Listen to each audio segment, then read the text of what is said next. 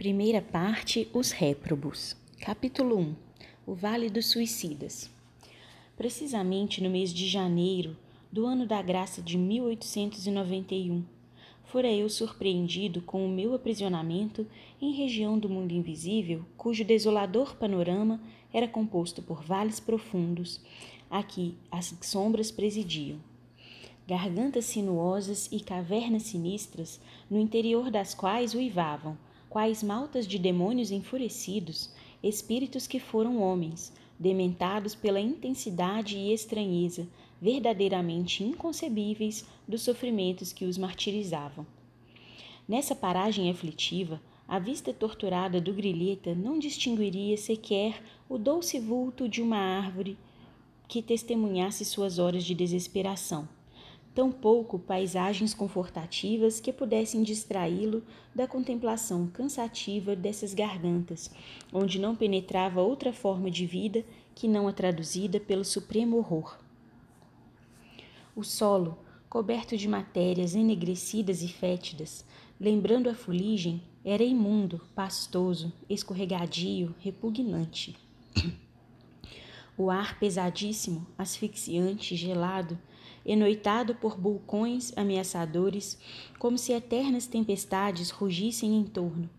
E, ao respirarem-no, os espíritos ali ergastulados sufocavam-se como se matérias pulverizadas, nocivas mais do que a cinza e a cal, lhes invadissem as vias respiratórias, martirizando-os com o suplício inconcebível ao cérebro humano habituado às gloriosas claridades do sol dádiva celeste que diariamente abençoa a terra, e as correntes vivificadoras dos ventos sadios que tonificam a organização física dos seus habitantes. Não havia então ali, como não haverá jamais, nem paz, nem consolo, nem esperança. Tudo em seu âmbito, marcado pela desgraça, era miséria, assombro, desespero e horror. Dir-se-ia a caverna tétrica do incompreensível, indescritível a rigor, até mesmo por um espírito que sofresse a penalidade de habitá-la. O Vale dos Leprosos, lugar repulsivo da antiga Jerusalém de tantas e emocionantes tradições, e que, no orbe terráqueo, evoca o último grau da abjeção e do sofrimento humano, seria consolador estágio de repouso comparado ao local que tento descrever. Pelo menos, ali existiria solidariedade entre os renegados. Os de sexo diferente chegavam mesmo a se amar. Adotavam-se em boas amizades, irmanando-se no seio da dor para suavizá-la. Criavam a sua sociedade, divertiam-se, prestavam-se favores, dormiam e sonhavam que eram felizes. Todavia, no presídio de que vos desejo dar contas, nada disso era possível, porque as lágrimas que se choravam ali eram ardentes demais para se permitirem outras atenções que não fossem as derivadas da sua própria intensidade. No Vale dos Leprosos havia a magnitude compensadora do sol para retemperar os corações. Existia o ar fresco das madrugadas com seus orvalhos regeneradores. Poderia o precito ali detido contemplar uma faixa do céu azul, seguir com o olhar enternecido bandos de andorinhas ou de pombos que passassem em revoada. Ele sonharia, quem sabe, lenido de amarguras, ao poético clarear do plenilúnio, enamorando-se das cintilações suaves das estrelas, que, lá no intangível, acenariam para sua desdita, sugerindo-lhe consolações no insulamento a que o forçavam as férreas leis da época. E depois a primavera fecunda voltava, rejuvenescia as plantas para embalsamar com seus perfumes cariciosos as correntes de ar que as brisas diariamente tonificavam com outros tantos bálsamos generosos que traziam no seio amorável. E tudo isso era como dádivas celestiais para reconciliá-lo com Deus, fornecendo-lhe tréguas na desgraça. No entanto, na caverna onde padeci o martírio que me surpreendeu além do túmulo, Nada disso havia. Aqui era a dor que nada consola, a desgraça que nenhum favor ameniza, a tragédia que ideia alguma tranquilizadora vem orvalhar de esperança. Não há céu, não há luz, não há sol, não há perfume, não há tréguas. O que há é o choro convulso e inconsolável dos condenados que nunca se harmonizam. O assombroso ranger de dentes da advertência prudente do sábio mestre de Nazaré. A blasfêmia assintosa do réprobo a se acusar a cada novo rebate da mente flagelada pelas recordações penosas. A loucura inalterável de consciências contundidas pelo vergastar infame dos remorsos. O que há é a raiva envenenada daquele que já não pode chorar, porque ficou exausto sob o excesso das lágrimas. O que há é o desaponto, a surpresa aterradora daquele que se sente vivo a despeito de se haver arrojado na morte. É a revolta, a praga, o insulto, o ulular de corações que o percurtir monstruoso da expiação transformou em feras. O que há é a consciência conflagrada, a alma ofendida pela imprudência das ações cometidas, a mente revolucionada, as faculdades espirituais envolvidas nas trevas oriundas de si mesma. O que há é o ranger de dentes nas trevas exteriores de um presídio criado pelo crime, votado ao martírio e consagrado à emenda. É o inferno na mais hedionda e dramática exposição, porque, além do mais, existem cenas repulsivas de animalidade, práticas abjetas dos mais sórdidos instintos, as quais eu me pejaria de revelar aos meus irmãos, os homens. Quem ali temporariamente estaciona, como eu estacionei, são grandes vultos do crime é a escória do mundo espiritual. Falanges de suicidas que periodicamente para seus canais afluem, levadas pelo turbilhão das desgraças em que se enredaram, a se despojarem das forças vitais que se encontram, geralmente, intactas, revestindo-lhes os envoltórios físico-espirituais por sequências sacrílegas do suicídio e por vindas, preferentemente, de Portugal, da Espanha, do Brasil e colônias portuguesas da África, infelizes, carentes do auxílio confortativo da prece. Aqueles levianos e inconsequentes que, fartos da vida, não quiseram compreender, se aventuraram ao desconhecido em procura do ouvido, pelos despenhadeiros da morte. O além-túmulo acha-se longe de ser a abstração que na terra se supõe, ou as regiões paradisíacas fáceis de conquistar com algumas poucas fórmulas inexpressivas. Ele é, antes, simplesmente a vida real. E o que encontramos ao penetrar suas regiões é vida.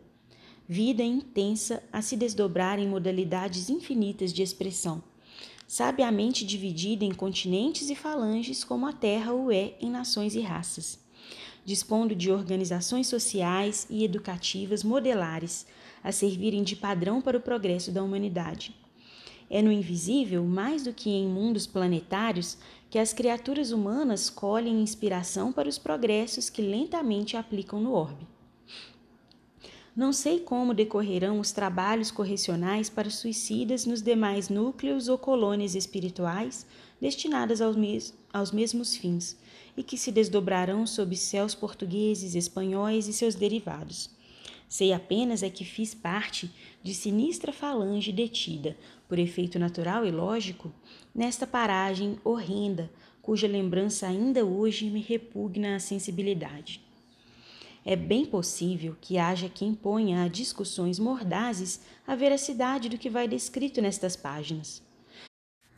Dirão que a fantasia mórbida de um inconsciente exausto de assimilar Dante terá produzido por conta própria a exposição aqui ventilada, esquecendo-se de que, ao contrário, o vate florentino é que conheceria o que o presente século sente dificuldades em aceitar. Não os convidarei a crer. Não é assunto que se imponha à crença, simplesmente, mas ao raciocínio, ao exame, à investigação. Se sabem raciocinar e podem investigar, que o façam, e chegarão a conclusões lógicas que, o coloca que os colocarão na pista de verdades assaz interessantes para toda a espécie humana o a que os convido, o que ardentemente desejo e para que tenho todo interesse em impugnar, é que se eximam de conhecer essa realidade por meio dos canais trevosos a que me expus, dando-me ao suicídio por desobrigar-me da advertência de que a morte nada mais é do que a verdadeira forma de existir.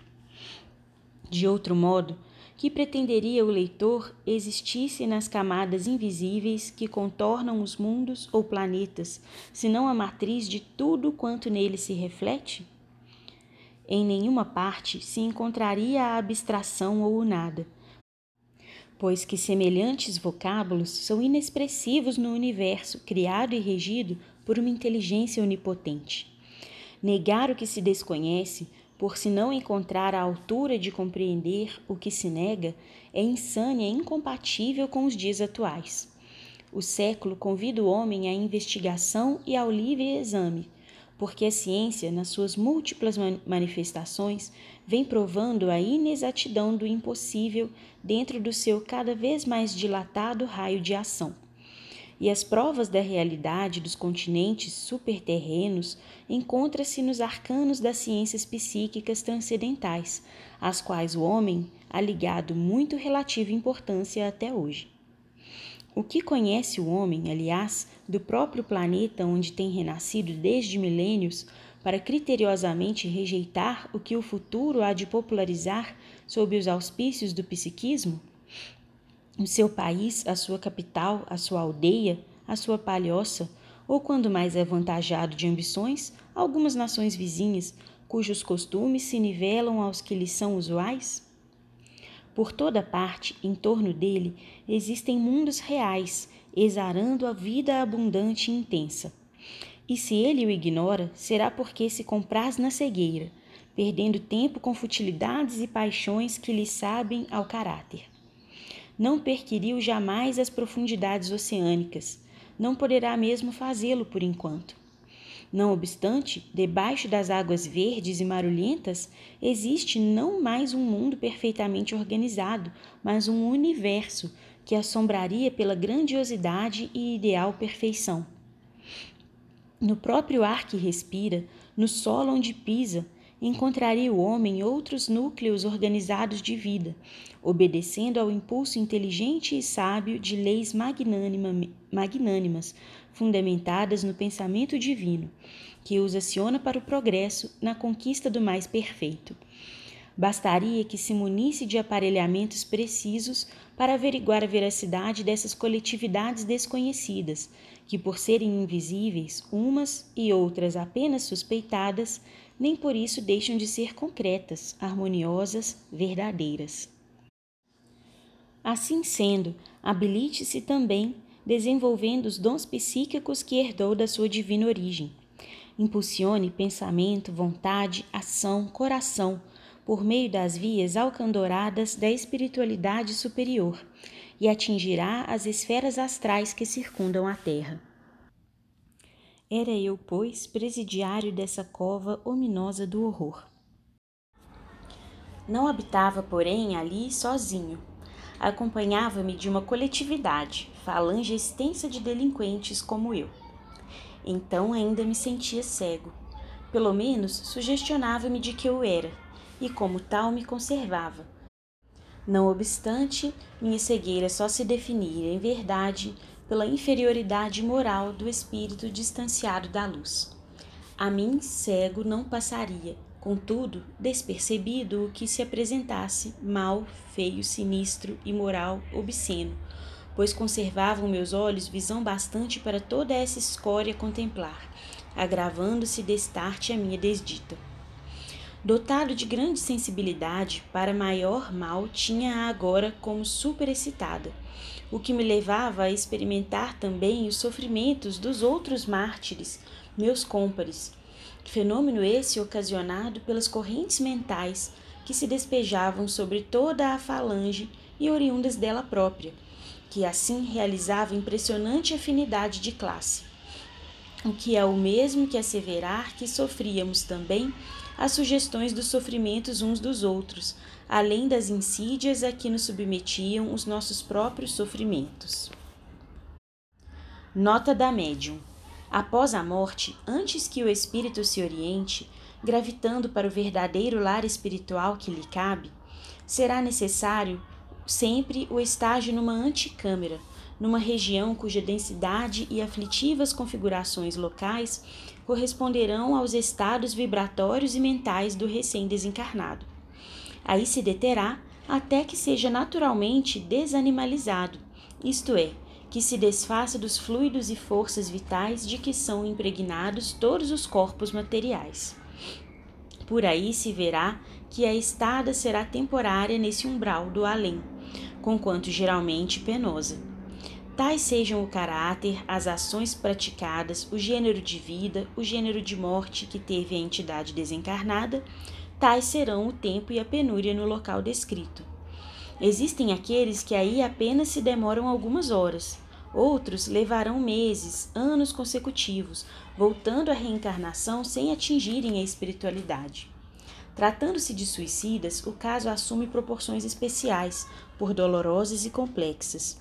Estes aí se demorarão, geralmente, o tempo que ainda lhes restava para a conclusão do compromisso da existência que prematuramente cortaram. Trazendo carregamentos avantajados de forças vitais animalizadas, além das bagagens das paixões criminosas e uma desorganização mental, nervosa e vibratória completas, é fácil entrever qual será a situação desses infelizes para quem um só bálsamo existe, a prece das almas caritativas. Fim da nota. Às vezes, conflitos brutais se verificavam pelos becos lamacentos onde se enfileiravam as cavernas que nos serviam de domicílio. Invariavelmente irritados por motivos insignificantes, nos atirávamos uns contra os outros em lutas corporais violentas, nas quais, tal como sucede nas baixas camadas sociais terrenas, levaria sempre a melhor aquele que maior destreza e truculência apresentasse.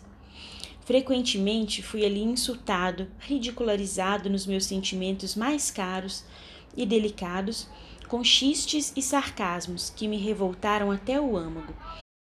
Apedrejado e espancado até que, excitado por fobia idêntica, eu me atirava a represálias selvagens, ombreando com os agressores e com eles refocilando na lama da mesma ceva espiritual a fome, a sede, o frio enregelador, a fadiga, a insônia, exigências físicas martirizantes, fáceis de o leitor entrever. A natureza, como que aguçada em todos os seus desejos e apetites, qual se ainda trouxéssemos o envoltório carnal. A promiscuidade muito vexatória de espíritos que foram homens e dos que animaram corpos femininos, tempestades constantes, inundações mesmo, a lama, o fétido, as sombras perenes, a desesperança de nos vermos livres de tantos martírios sobrepostos, o supremo desconforto físico e moral. Eis o panorama, por assim dizer, material que emoldurava os nossos ainda mais pungentes padecimentos morais. Nem mesmo sonhar com o belo, dar-se a devaneios balsamizantes ou a recordações beneficentes era concedido àquele que porventura possuísse capacidade para fazê-lo. Naquele ambiente superlotado de males, o pensamento jazia encarcerado nas fráguas que o contornavam, só podendo emitir vibrações que se afinassem ao tono da própria perfídia local e, envolvidos em tão enlouquecedores fogos, não havia ninguém que pudesse atingir um instante de serenidade e reflexão para se lembrar de Deus e bradar por sua paternal misericórdia. Não se podia orar, porque a oração é um bem, é um bálsamo, é uma trégua, é uma esperança. E aos desgraçados que para lá se atiravam, nas torrentes do suicídio, impossível seria atingir tão altas mercês. Não sabíamos quando era dia ou quando voltava a noite, porque sombras perenes rodeavam as horas que vivíamos. Perdêramos a noção do tempo.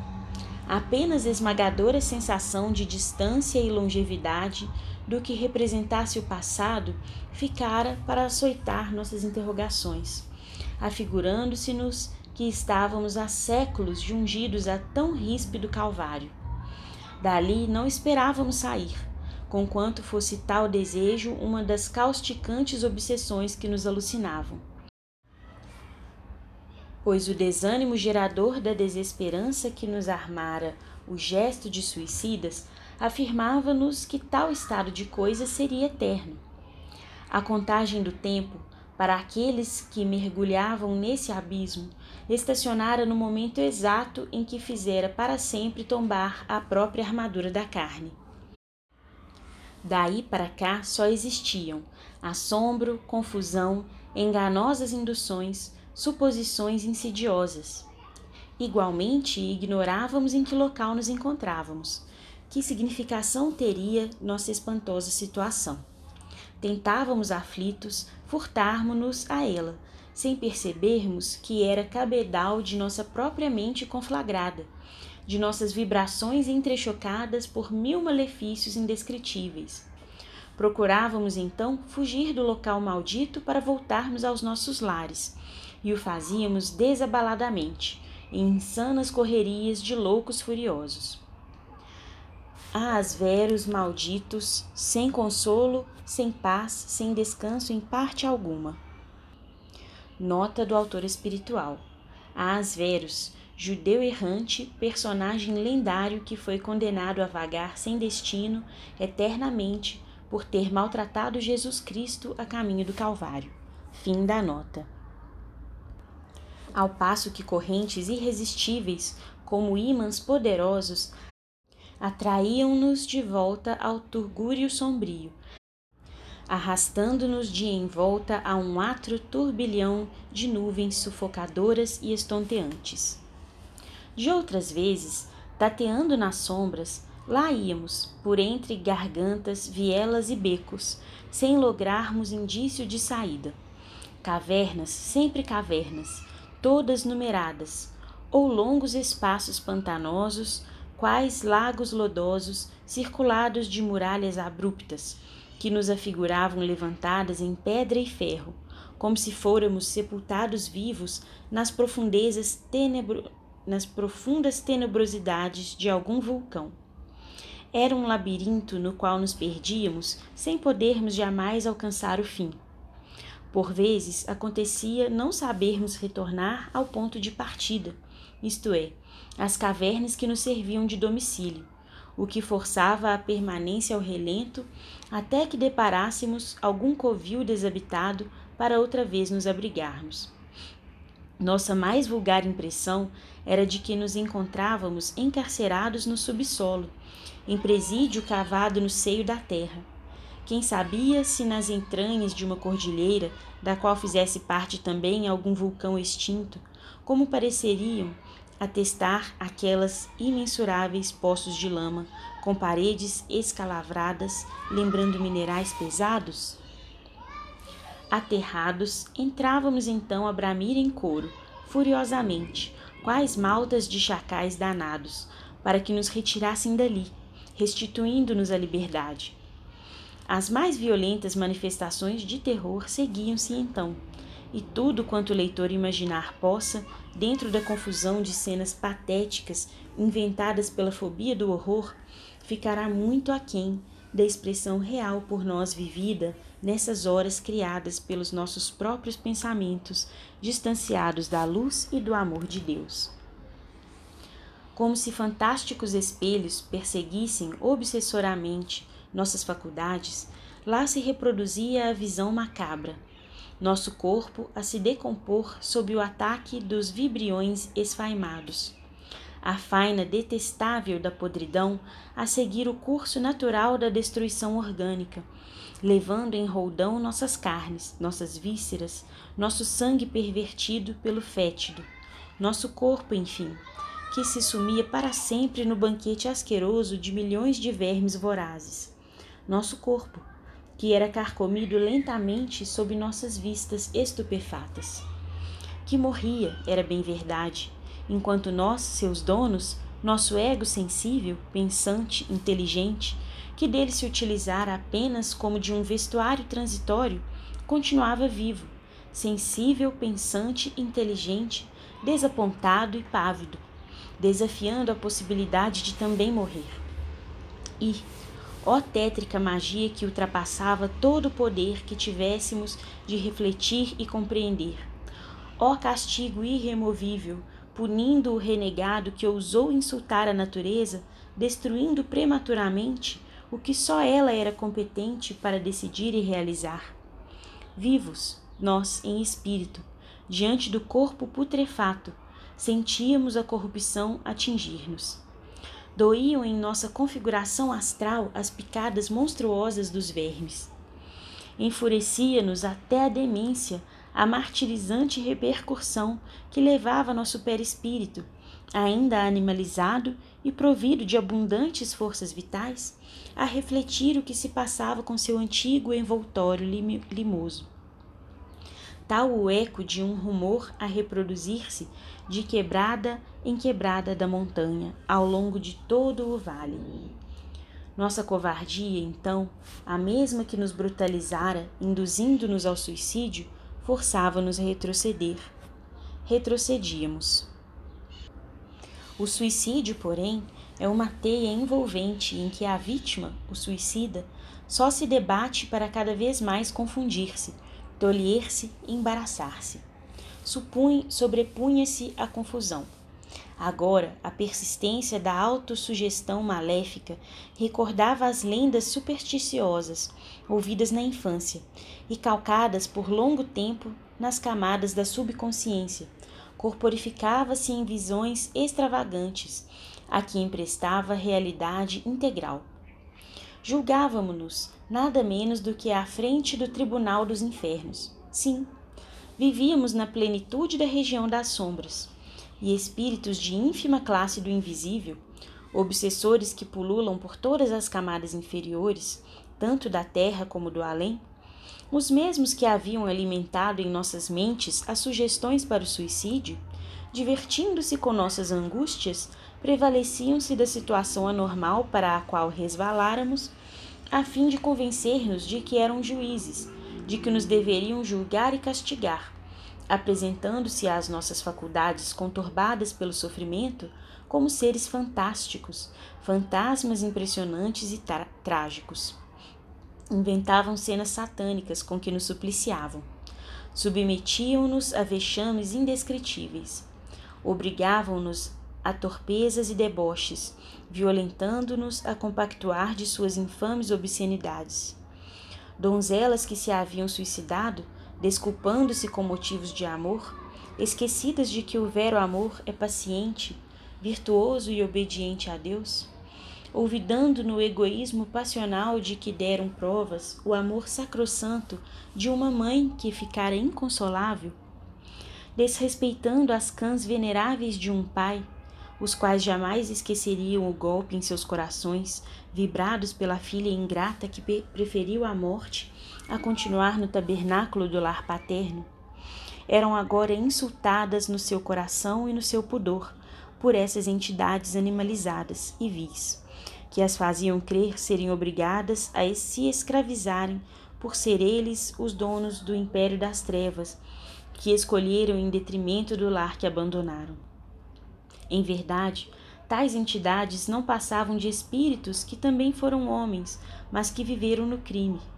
Sensuais, alcoólatras, devassos, intrigantes, hipócritas, perjuros, traidores, sedutores, assassinos perversos, caluniadores, sátiros, enfim, essa falange maléfica que infelicita a sociedade terrena, que muitas vezes tem funerais pomposos e exérquias solenes, mas que na existência espiritual se resume na corja repugnante que mencionamos. Até que reencarnações expiatórias, miseráveis e rastejantes, venham impulsioná-la a novas tentativas de progresso. A tão deploráveis sequências sucediam-se outras não menos dramáticas e rescaldantes. Atos incorretos por nós praticados durante a encarnação, nossos erros, nossas quedas pecaminosas, nossos crimes mesmo, corporificavam-se à frente de nossas consciências, como outras visões acusadoras, intransigentes na condenação perene a que nos submetiam. As vítimas do nosso egoísmo reapareciam agora em reminiscências vergonhosas e costumazes, indo e vindo ao nosso lado em atropelos pertinazes, infundindo em nossa já tão combalida organização espiritual mais angustioso desequilíbrio nervoso forjado pelo remorso. Sobrepondo-se, no entanto, a tão lamentável acervo de iniquidades, acima de tanta vergonha e tão rudes humilhações, existia, vigilante e compassiva, a paternal misericórdia do Deus Altíssimo, do Pai justo e bom, que não quer a morte do pecador, mas que ele viva e se arrependa. Nas peripécias que o suicida entra a curtir depois do desbarato que prematuramente o levou ao túmulo, o vale sinistro apenas representa um estágio temporário, sendo ele para lá encaminhado por motivo de impulsão natural, com o qual se afina, até que se desfaçam as pesadas cadeias que o atrelam ao corpo físico terreno, destruído antes da ocasião prevista pela lei natural. Será preciso que se desagreguem dele as poderosas camadas de fluidos vitais que lhe revestiam a organização física, adaptadas por afinidades especiais da grande mãe natureza à organização astral, ou seja, ao perispírito, as quais nele se aglomeram em reservas suficientes para o compromisso da existência completa.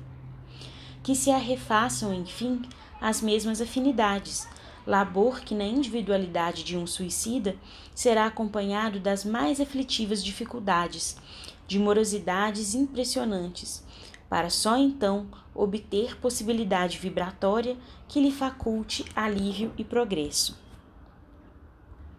Número 4. Nota da médium. As impressões e sensações penosas oriundas do corpo carnal que acompanham o espírito ainda materializado chamaremos repercussões magnéticas, em virtude do magnetismo animal existente em todos os seres vivos e suas afinidades com o perispírito. Trata-se de fenômeno idêntico ao que faz a um homem que teve o braço ou a perna amputados sentir coceiras na palma da mão que já não existe com ele, ou na sola do pé, igualmente inexistente. Conhecemos em certo hospital um pobre operário que teve ambas as pernas amputadas, senti-las tão vivamente consigo, assim como os pés, que, esquecido de que já não os possuía, procurou levantar-se levando, porém, estrondosa queda e ferindo-se. Tais fenômenos são fáceis de observar. Fim da nota. De outro modo, tal seja a feição do seu caráter, tais os deméritos e grau de responsabilidades gerais. Tal será o agravo da situação, tal a intensidade dos padecimentos a experimentar pois nestes casos não serão apenas as consequências decepcionantes do suicídio que lhe afligirão a alma, mas também o reverso dos atos pecaminosos anteriormente cometidos. Periodicamente, singular caravana visitava esse antro de sombras. Era como a inspeção de alguma associação caridosa, assistência protetora de instituição human humanitária cujos abnegados fins não se poderiam pôr em dúvida. Vinha à procura daqueles dentre nós cujos fluidos vitais, arrefecidos pela desintegração completa da matéria, permitissem locomoção para as camadas do invisível intermediário ou de transição. Supunhamos tratar-se a caravana de um grupo de homens, mas na realidade eram espíritos que estendiam a fraternidade ao extremo de se materializarem o suficiente para se tornarem plenamente percebidos à nossa precária visão e nos infundirem confiança no socorro que nos davam. Trajados de branco, apresentavam-se caminhando pelas ruas lamacentas do vale, de um a um, em coluna rigorosamente disciplinada, enquanto, olhando-os atentamente, distinguiríamos à altura do peito de todos uma pequena cruz azul celeste, que parecia ser um emblema, um distintivo. Senhoras faziam parte desta caravana. Precedia, porém, a coluna pequeno pelotão de lanceiros, qual batedor de caminhos, ao passo que vários outros milicianos da mesma arma rodeavam os visitadores, como tecendo um cordão de isolamento o que esclarecia serem estes muito bem guardados contra quaisquer hostilidades que pudessem surgir do exterior. Com a destra, o oficial comandante erguia Alvini Flâmula, na qual se lia em caracteres também azul celeste essa extraordinária legenda que tinha o dom de infundir insopitável e singular temor. Legião dos Servos de Maria. Os lanceiros, ostentando escudo e lança, tinham tez bronzeada e trajavam-se com sobriedade, lembrando guerreiros egípcios da antiguidade. E chefiando a expedição, destacava-se varão respeitável, o qual trazia avental branco e insígnias de médico a par da cruz já referida. Cobria-lhe a cabeça, porém, em vez do gorro característico, um turbante hindu, cujas dobras eram atadas à frente pela tradicional esmeralda, símbolo dos esculápios. Entravam aqui e ali pelo interior das caravanas habitadas, examinando seus ocupantes. Curvavam-se cheios de piedade junto das sarjetas, levantando aqui e acolá algum desgraçado tombado sob o excesso de sofrimento retiravam os que apresentassem condições de poderem ser socorridos e colocavam-nos em macas conduzidas por varões que se diriam serviçais ou aprendizes. Voz grave e dominante de alguém invisível que falasse pairando no ar guiava-os no caridoso afã, esclarecendo detalhes ou desfazendo confusões momentaneamente suscitadas. A mesma voz fazia a chamada dos prisioneiros a serem socorridos, proferindo seus nomes próprios, o que fazia que se apresentassem, sem a necessidade de serem procurados, aqueles que se encontrassem em melhores condições, facilitando destarte o serviço dos caravaneiros. Hoje posso dizer que todas essas vozes amigas e protetoras eram transmitidas por ondas delicadas e sensíveis do éter com o sublime concurso de aparelhamentos magnéticos mantidos para fins humanitários em detrimento do ponto do invisível, isto é, justamente na localidade que nos receberia ao sairmos do vale. Mas, então, ignorávamos o pormenor e muito confusos nos sentíamos. As macas, transportadas cuidadosamente, eram guardadas pelo cordão de isolamento já referido e abrigadas no interior de grandes veículos à feição de comboios que acompanhavam a expedição. Esses comboios, no entanto, apresentavam singularidade interessante, digna de relato. Em vez de apresentarem os vagões comuns às estradas de ferro, como os que conhecíamos, lembravam antes meio de transporte primitivo pois se compunham de pequenas diligências atadas umas às outras e rodeadas de persianas muito espessas, o que impediria ao passageiro verificar os locais por onde deveria transitar. Brancos, leves, como burilados em matérias específicas habilmente laqueadas, eram puxados por formosas parelhas de cavalos, também brancos, nobres animais cuja extraordinária beleza e elegância incomum despertariam nossa atenção se estivéssemos em condições de algo notar para além das desgraças que nos mantinham absorvidos dentro de nosso âmbito pessoal. Dir-se-iam, porém, exemplares da mais alta raça normanda, vigorosos e inteligentes, as belas crinas ondulantes e graciosas enfeitando-lhes os altivos pescoços, quais mantos de seda, níveis e fina, finalmente franjados. Nos carros distinguia-se também o mesmo emblema azul celeste e a legenda respeitável. Geralmente, os infelizes assim socorridos encontravam-se desfalecidos, exânimes, como atingidos de singular estado comatoso. Outros, no entanto, alucinados ou doloridos, infundiriam compaixão pelo estado de supremo desalento em que se conservavam. Depois de rigorosa busca, a estranha coluna marchava em retirada até o local em que se postava o comboio, igualmente defendido por lanceiros hindus. Silenciosamente, cortava pelos becos e vielas, afastava-se, afastava-se. desaparecendo de nossas vistas enquanto mergulhávamos outra vez na pesada solidão que nos cercava. Em vão clamavam por socorro os que se sentiam preteridos, incapacitados de compreenderem que, se assim sucedia, era porque nem todos se encontravam em condições vibratórias para emigrarem para regiões menos hostis.